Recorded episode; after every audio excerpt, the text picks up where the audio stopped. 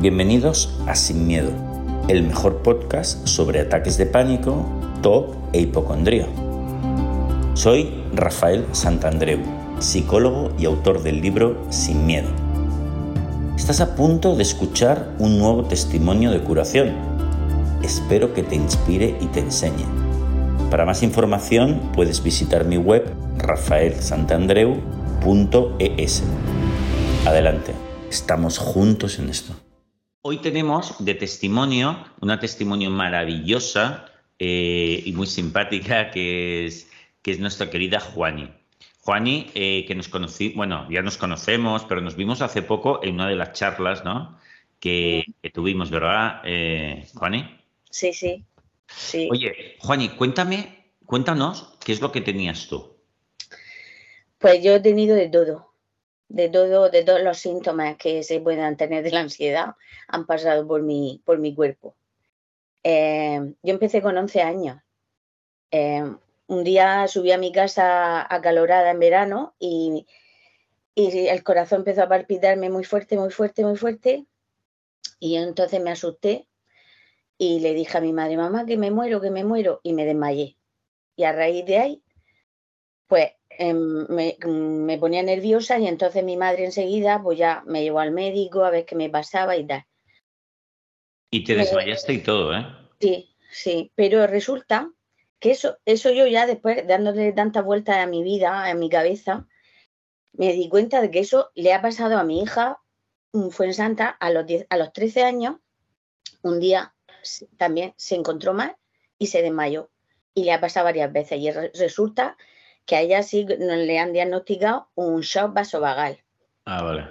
Que es bajada de tensión. Sí, y que te puedes desmayar. Pero en tu caso era diferente, yo creo, o, también podía ser. En mi caso, a mí se me, se me aceleraba el corazón. A mi hija cuando le ha pasado, digo, pero tú te has notado con el corazón, dice, no, eh, pero que yo soy de tensión baja. Vale, vale. Y, y, yo, y después eso me ha pasado en mi vida, pero a mí, cuando mi madre me llevó con 11 años al médico, a mí me diagnosticaron epilepsia y ah. me, estuvieron tratando 10 años de epiléptica. Tomando medicinas que no me hacía, que no, que no eran lo que yo tenía. O sea, empezando por ahí, he tenido muy mala suerte con los psiquiatras. Oye, ¿y qué más, qué, qué, más tenías al final en los últimos años? Ah, bueno, eh, yo fui a un médico porque mi madre le diagnosticaron un cáncer terminal y yo estando tomando las pastillas de la epilepsia, yo me me, moría, me moría de la ansiedad, de los mareos, dolor de estómago, un nudo en la garganta no me dejaba hablar, temblores.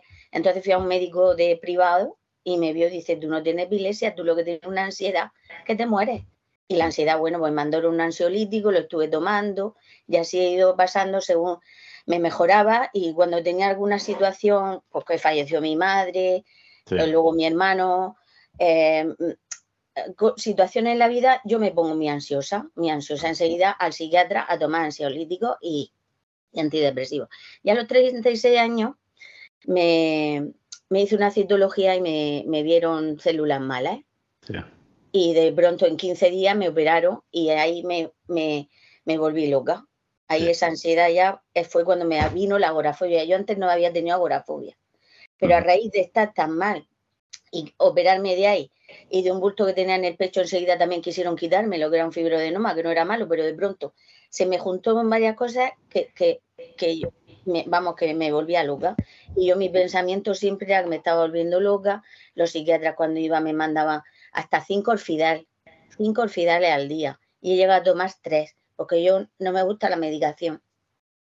Pero he estado tomando ahora eh, el cetralina. Sí desde el 2004.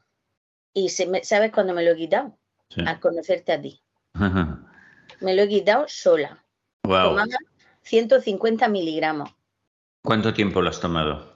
Desde el 2004 al año pasado. Wow, casi 20 eh, años. Casi. Pues, pues sí. Y, y, con mi ansiedad, con mi mareo, mi agorafobia y todo, yo digo, pero esta pastilla, ¿qué me hace? ¿Esto qué me está haciendo? Entonces me pasó una situación que yo ahora, cuando, después de la pandemia, mm, otra vez me desbaraté. Porque yo, aun teniendo ansiedad, siguió mi, haciendo cosas, siempre con mi marido, porque mi marido es mi muleta, el pobre estará de mí hasta aquí. ¿Ah, porque el pobre no sabe lo que ha hecho conmigo. Me ha llevado a, que me dieran reiki, acupuntura, a naturalistas, aromaterapia, reflexoterapia. Me ha llevado, me ha probado todas las cosas, todos los psicólogos ha habido y por haber. Y mi vida ha sido siempre así, subida y bajada, subida y bajada. Pero ahora cuando me, después del COVID, otra vez no podía salir a la calle, no podía coger el coche. Dios mío, pero esto que es otra vez, los mareos, los mareos son, es lo peor, el mareo, el mareo que creo que me, que me caigo y como tengo el recuerdo de desmayarme, eso no se me ha quitado en la vida. Fíjate que el mareo siempre, los que no hemos tenido nunca mareos de ese tipo, siempre pensamos, hombre, pero no puede ser tan malo. En cambio, todo el mundo dice, Rafael, es horroroso. ¿Por ¿Cómo es tan malo? Es, yo ir por la y, y notarte nada más que la cabeza de como que va en un barco. Subí al monte con mi marido y yo notaba que mi cuerpo se, se va para el lado. Y mucho miedo, ¿no? Mucho, mucho miedo, ¿no? Claro, porque piensas que en cualquier momento te va a dar un ictus, tiene algo en la cabeza. Mi doctora me ha hecho Mm, escáner de la cabeza. en realidad se vive, eh, eh, Juan, y se vive como algo horroroso, ¿verdad? Cada mareo. ¿Cada cuánto tenías un ataque de ansiedad, un mareo o algo así? Mm, los mareos eran de levantarme y de acostarme. Todo el día. Todo el día. hoy, hoy en día sigo teniendo, pero mm, ya lo llevo y ya viven, ya he aceptado. Bueno, ahora veremos. Ahora vemos el detalle de cómo estás. Bueno, y para terminar con cómo estabas, también diremos que tenías también el pensamiento obsesivo de, ¿no? ¿De qué tipo era? Yo he tenido, cuando mis críos eran pequeños, mm, me, me, daba algunas veces que cogía un cuchillo y que lo iba a matar.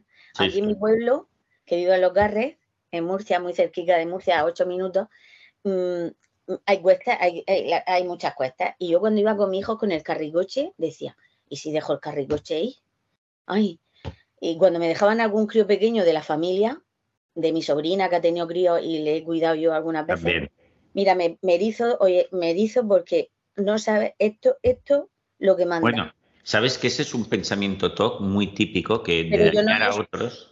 Nunca me habían dicho esta historia, yo la aprendí ahora. ¿Y en los últimos años tenías, qué tipo de pensamientos obsesivos tenías? Los pensamientos eran todos de enfermedad, de, mm, porque eso también, hipocondriaca también, en toda mi vida, siempre cualquier cosita. Últimamente eran de hipocondría, ¿no? ¿De volverte loca también o no? Sí.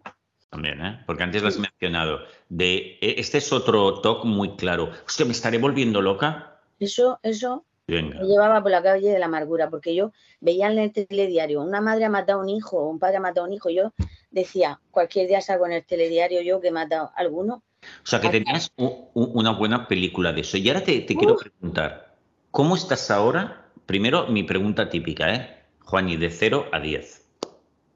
Estoy en un nueve y medio, como te dije. Ah, porque hago vida normal. Hago vida normal. A ver, ataques de mareo, ataques de ansiedad, de lo que sea, ¿Ahora tienes? Ataques de ansiedad, no.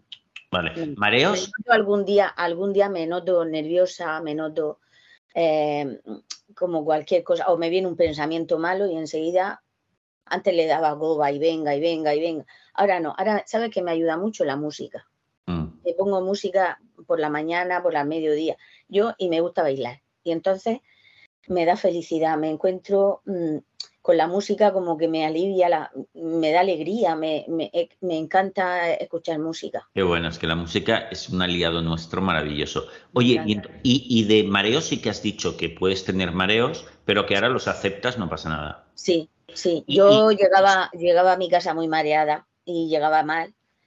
Y, y a mi marido le decía, yo mm, llévame a algún sitio, esto no lo puedo soportar, esto no lo puedo soportar cuando me pasaba me ponía nerviosa, me daba ansiedad, me daba... Yo me decía, me castigaba mucho y me decía, eres una desgracia, eres una aborrecida, que lo tienes todo, porque es verdad que tengo una familia estupenda y, y, digo, ¿por qué te tienes que poner así? ¿Pero qué problema? Porque claro, amistades y todo, que algunos decían, ¿pero por qué te pones así? ¿Pero por qué estás así? Pues tienes que dejar, dejar pasar cosas, pero ¿cómo voy a querer yo estar así? Es normal, eso es normal porque cuando estás en el pozo que te está atacando la ansiedad, unos síntomas súper fuertes en los pensamientos, todo, hombre, uno se amarga y eso es normal. Yo he querido morirme. Yo le decía, Señor, si tengo que vivir así, llévame. Hombre, es normal, porque es peor que yo no puedo vivir así. Y luego el daño que le podía hacer a mi hijo toda la vida. El verme triste, siempre ah. con malestar. Pero ahora, ahora pero ahora han aprendido una lección increíble de su madre. ¿eh? Cuidado. Oye, pero entonces, fíjate, ahora puedes tener un mareo de vez en cuando, o sea, puedes, puedes experimentarlo, pero ¿qué, qué, sucede entonces? ¿Qué haces? Nada, vive conmigo.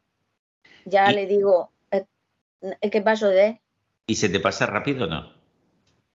Se me pasa, claro, porque no, no, eh, que es que ya no, cuando me noto cualquier síntoma, mm, digo, esto es más de lo mismo. ¿Y entonces qué? He aprendido, he aprendido, Rafael que la vida no es un camino de rosé. Que la vida tiene problemas, altibajos, unos días una cosa, otros días tengo tres hijos, marido que está en la carretera que es representante, tengo mucho eso. Y yo, mi miedo a la muerte mm, era mm, mucho miedo. yo no quiero morirme, no quiero que se muera nadie. Y siempre digo que si alguien de mi familia, de mi casa, se tiene que ir primero, que sea yo, porque yo no quiero vivir ese sufrimiento. Claro. Pero ahora estoy como cambiando y diciendo, pues un día nos tendremos que ir, no somos eternos, un día nos tendremos que ir. Y, cuando me vaya, me voy a encontrar con mi madre, que, es lo, más precioso que, me ha dado la vida y que le tengo que estar agradecida toda la vida, todos los días de mi vida. Voy a volver a ver a mi madre. Va a ser un encuentro maravilloso. Entonces, estoy trabajando en que un día nos tenemos que ir y que eh, cuando sea el día, pues nada, lo aceptaremos y hay que aprender, porque no se puede estar viviendo con el miedo si sabemos que nacemos y nos morimos, no hay más y esto es una intriga que tenemos que, vivir. Pero, pero es increíble, Juani, que tú ahora, después de toda la vida, después de 30 años o lo que sea, seas capaz de pensar así ahora.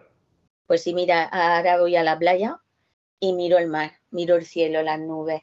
Cuando voy al monte abrazo los árboles, miro la naturaleza y digo, qué, qué espectáculo, qué, qué, maravilla. Yo eso antes no lo veía. Yo no lo veía.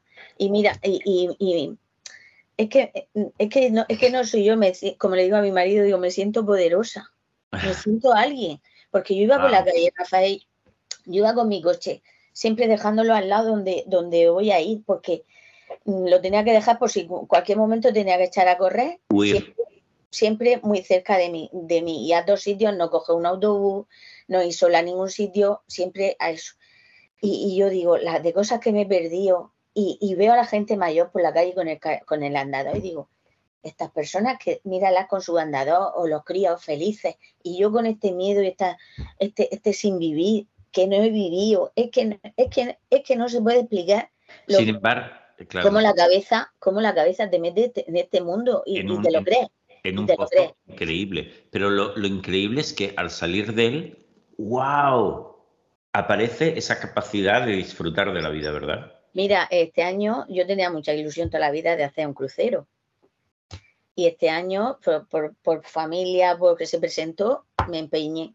Y mi marido no quería, mi marido no quería. Y digo, pues si no te viene, me voy sola. Pero yo me voy, porque es mi sueño y yo quiero hacer, yo quiero hacerlo. Además, necesito saber que puedo ampliar mi camino. Eso es, es que, bueno, para, para una persona que ha tenido ansiedad tal, tal el crucero es, eh, es inimaginable. Dos días, en alta mar sin ver a nadie, todo el, mar alrededor y yo me subí arriba a la cubierta la malta y abría así los brazos. Y me volví allí, me volvía, bueno, no quiero decir que me volvía loca, porque es una palabra que mi marido me ha, hecho que me quite de la cabeza. Pero ¿y te ha gustado? ¿Te ¿Eh? gustó, ¿Te gustó el, el... Yo de verme allí, tantas personas, cuatro mil y pico personas en un sitio cerrado, eh, ver que no tiene salida. Y no he tenido ni un mareo. Increíble, ¿verdad? Cuando estaba por ahí que bajábamos a las ciudades que no conoces, no sabes dónde hay médicos, no sabes dónde hay nada. Y no, y yo cuando llegaba por la noche, por la tarde al camarote, le digo, Juan Ángel, es que no he tenido ni un mareo, es que no, es que es que he estado feliz, es que no me lo creo. Es ha sido una experiencia maravillosa. Es que no me lo creo, es que no me lo creo. A veces me sale mucho en TikTok los cruceros y, me, y por la noche sueño con ellos y le digo a mi marido, digo, es que no se me va la cabeza, es que yo no he estado ahí, es que no me, es que no, esa experiencia no me la creo que le haya hecho, porque eso era impensable. hasta una amiga mía, que es muy amiga mía, que de eso me dice, que es muy amiga, me decía cuando yo saqué el billete y tal, me decía, tú no te vas a ir, tú no te puedes ir, ya verás cómo no te vas. Y yo que me voy, digo, mira, aunque me ponga tan mal, que me tengan que tirar por la cubierta al mar, me voy. Eso es. Digo, si se hunde el barco, yo me buscaré un flotador. Digo, pero yo me voy. Aunque me cueste mi vida, porque yo esto, esto tengo que dar, yo paso. He cogido un avión también. no había subido nunca el avión. O sea, que, que estoy haciendo cosas que no había hecho en la vida. A Mallorca. A Mallorca, un, uno cortito de momento. Bueno, pero ya es, ya es. ¿Qué, tal, ¿Qué tal fue en el avión? En el avión yo subí a, a mi médico y le dije, doña Nieves, digo, me voy a ir unos días, digo, y no subió nunca al avión, digo, y me, mm, digo, me van a tener que atar. Cuando me dé esto, me van a tener que atar. Y dice, no, tú piensas que, que vas en un autobús. Te toma un medio orfidad cuando te vayas a subir al autobús, digo, al, al, avión, digo, no. Digo, me voy a tomar uno por la mañana y otro por la noche. Dice que no, que entonces vas a estar durmiendo allí cuando vayas a Mallorca, vas a estar durmiendo todo el día. Tú tómate medio. Digo, medio muy poco, doctora, que dice, hazme caso, tú piensas que vas a un autobús y relájate. Pues así lo hice cuando entré. Mm, le dije a la zafata, digo, mira, es mi primer vuelo, no sé lo que va a pasar. Digo, pero mm, tengo poca confianza en mí. Digo, dice, ¿es la primera vez? Pues estás de enhorabuena. Digo, ¿por qué? Dice, porque vamos nosotras y vamos a tener un viaje estupendo. Digo, bueno, vale.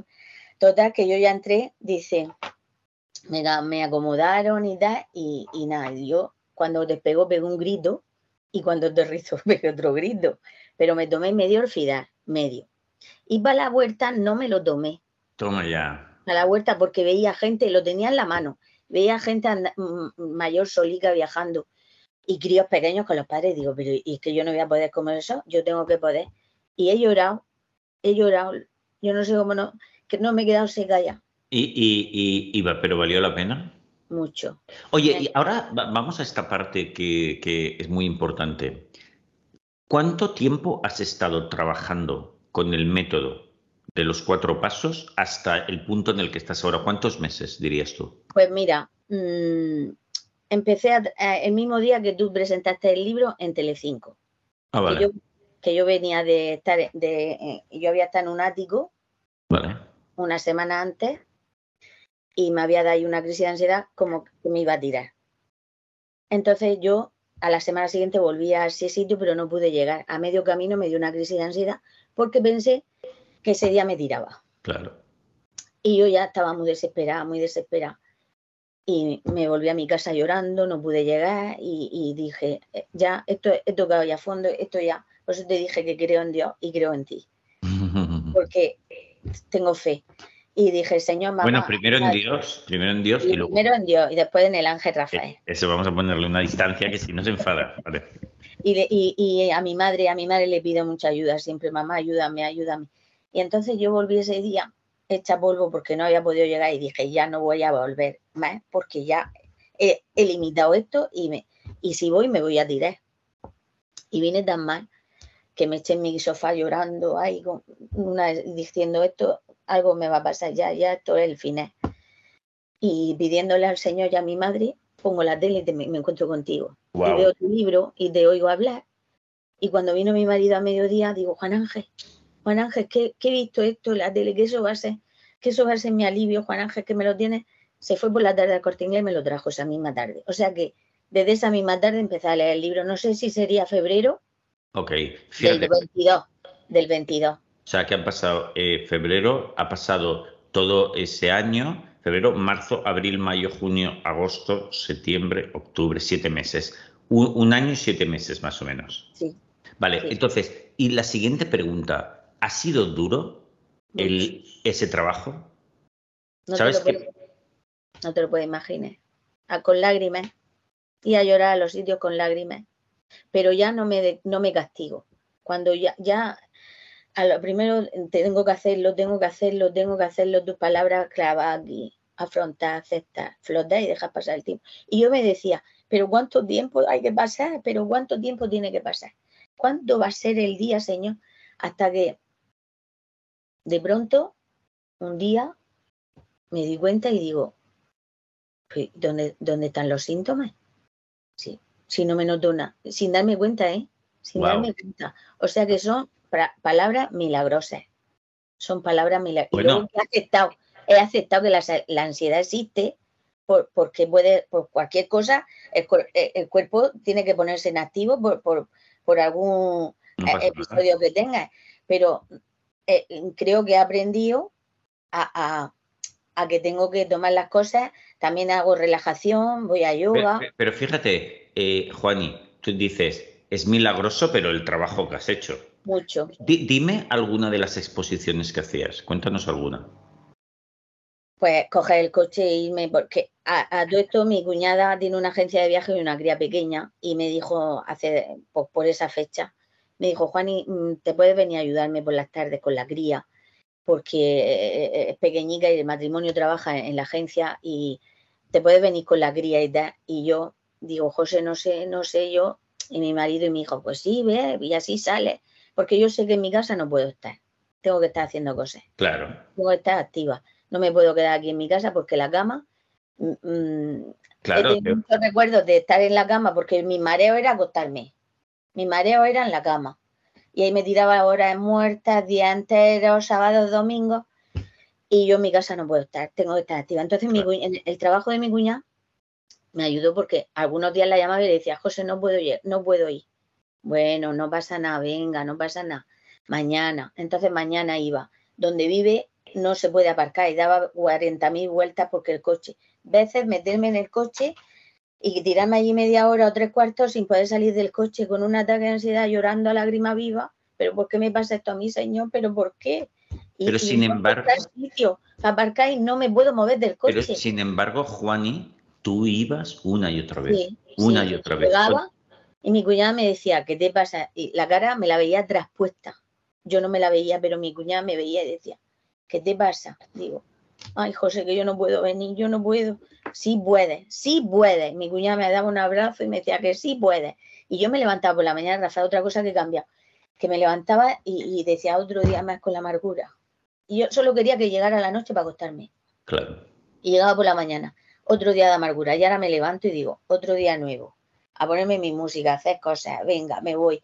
Estoy cuidando a mi suegra también, mi suegro, mi suegro falleció el año pasado y ahora estoy con mi suegra que voy tres días por semana por la mañana a estar con ella, llevarla al médico, a, a Estoy, estoy, y yo la llevo al médico, voy a la ciudad vaya Me he montado en una ambulancia sola con mi suegro.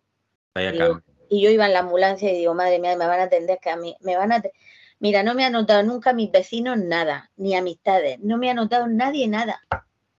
Nada, ni mi hermano solo se lo he contado a algunas personas, pero a mí yo he hecho mi vida, he cuidado a mi hijo.